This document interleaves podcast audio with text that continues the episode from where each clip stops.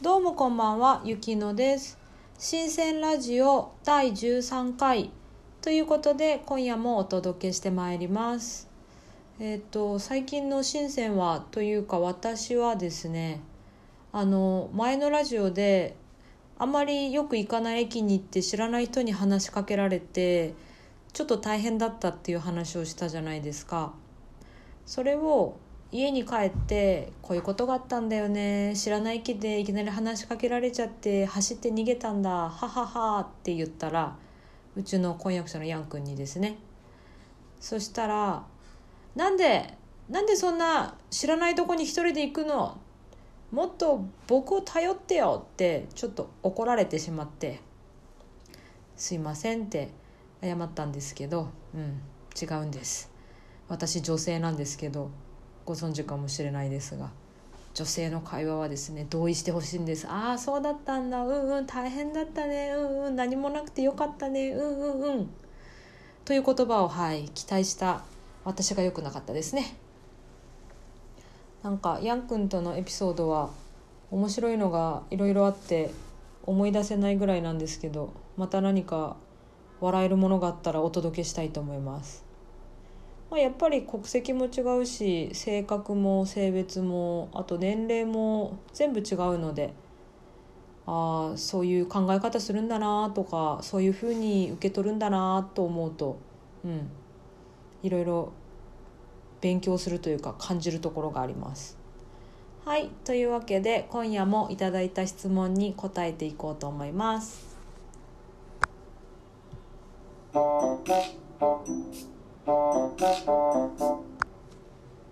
質問です。私も中国の大学に22歳で編入して就活の時は26歳です。年齢のことで就活が少し不安です。日本で就活をするときに年齢は不利になりましたか？というマシュマロを投げていただきました。どうもありがとうございます。そうですねツイッターでもちょっとお答えしたんですけど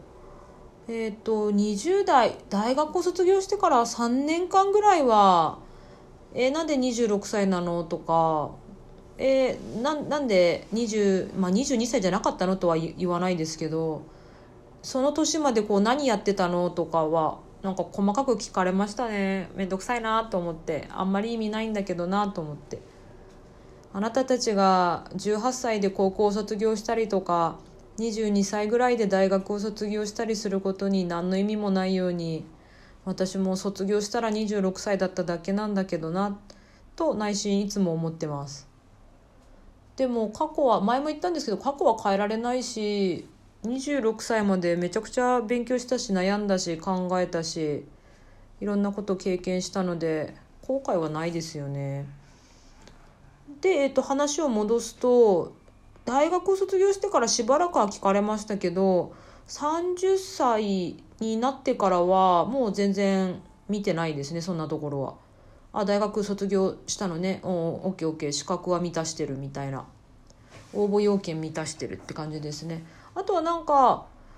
私の私今30代女性なんですけど私の感覚だと30代女性で転職したいって言ったら結構なんか「おガッツあるね」みたいな。まあ中国にいきなり一人で飛び込むぐらい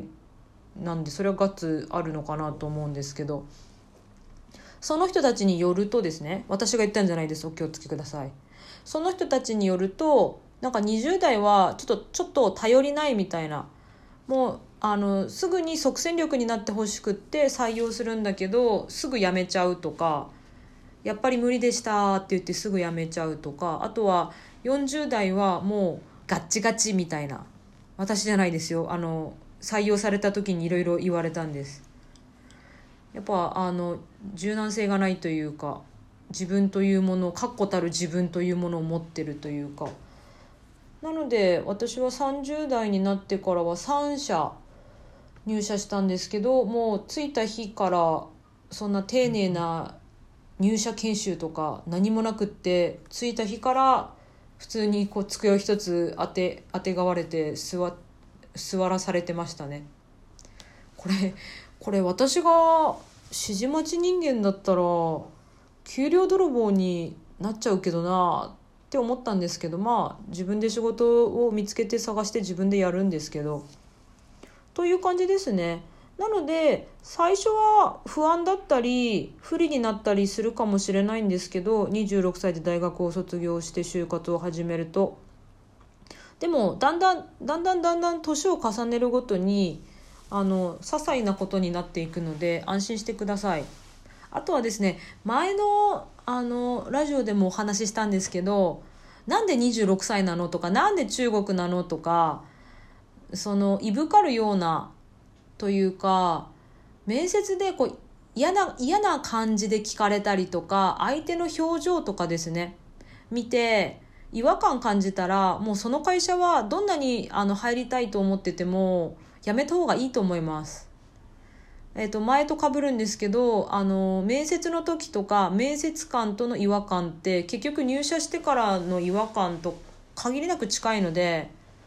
その面接官は印象悪かったけど入社してみたらめっちゃいい人たちばっかりだったってことはないと思いますね私は。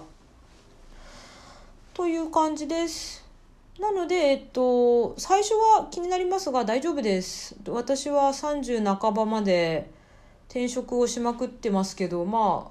給料上がったりとか、まあ、給料下がっても休みが3ヶ月に増えたりとか、キャリアアップとしてはまあ、ギリギリあの挙げられているのであの私というサンプル1なんですけどあの証明済みですご安心ください。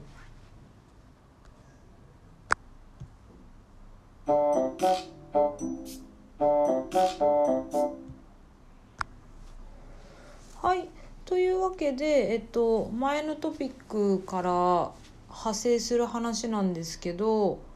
この私私はこういう経験をしましたとか私の場合はこうでしたとかそういう話をよくするんですよね質問を受けたら。その正しいとか間違ってるとかじゃなくてですね経験値としてお話しすることがあるんですけどあの私教師という仕事をしてて日本で高校教師やっててそれから、えーと、中国に来てからは高校で働いて大学でも働いて授業をしてるんですけどよく学生たちに言ってるのが私はあんたたちの手本にはなれないと。手本っていうのはあの習字書道書道をする時にお手本に習って書きましょうとかやったじゃないですか子供の頃。ああいうふうにこれがあの確実に正しいものだとかこんな風にしなさいっていうのが手本だと私は思ってるんですよ。なんか今までの教師ってそういう感じじゃなかったですか？ねうん高校で勉強頑張れとか大学に行ったらいい就職しろとか自分たちはこういうふうにあのきっちり道を歩んできたみたいな。でも私は別に私みたいになれって全然思ってなくってむしろあの私を見て学べっつって。私みたいにマジでなるな大変だからっていつも言ってます、まあ、生徒はゲラゲラ笑うんですけど。なので私はサンプル1なんですけど自分であの証明していることがあって私みたいになるなよめっちゃ大変だからっていうのと26で大学なんか卒業しない方がいいんだよ本当は。22でした方がいいんだよ。できるならね。だから、私みたいになるなよって、私を見て、私から学べ、こんな風になるなとって、結構本気で言ってます。それと同時に、もし、なったらなったで、大頑張って希望の大学に行ったけど、あの、馴染めなくて適応できなくて、大学中退しちゃったとか、何かその仕事、希望の第一志望の企業に入れたけど、あの、なんて言うんですか、上司ガチャか。あの人間関係がたまたま悪いところに入っちゃって相性の悪い人と一緒に仕事をすることになって辞めちゃったとかいいんですよ。いい大丈夫大丈夫。何でもないですそんなこと。っていう私みたいになるなよ大変だからっていうのともし私みたいになったとしても私は笑って生きてるので大丈夫。あの挑戦してこい。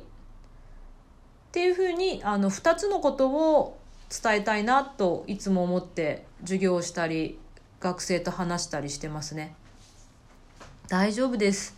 あの大丈夫だと思ってる限り大丈夫です。うーん何でしょうね。日本はもう経済ガタガタで給料が上がらず物価も上がらず仕事は増えてもうすごく大変な状況になってきたのでまあさすがに仕事ができるとか売り上げを立てられるとか収益を上げられるとかそういう意味で優秀な人間っていうのは評価されるようになってきたのでその年齢がどうとか留学経験がどうとかそういう些細なことはだんだん気にならなくなってきてると思うんですけどね。うんということをあの日本で働く人には感じますね。そしてあのやりたい人にはですよ私別に誰にでも勧めてるわけじゃなくってやりたい人がやってみたいんだったら海外転職おすすめしますけどそれは日本で生きやすくするためのステップの一つっていうふうに捉えるのも有効だと思います私もともとシンガポールに行ったのは2年で帰ろうと思ってたのでで、えっと、2年で帰ってあのジョブジョブホッピング転職をしてうまいことやろうとか考えて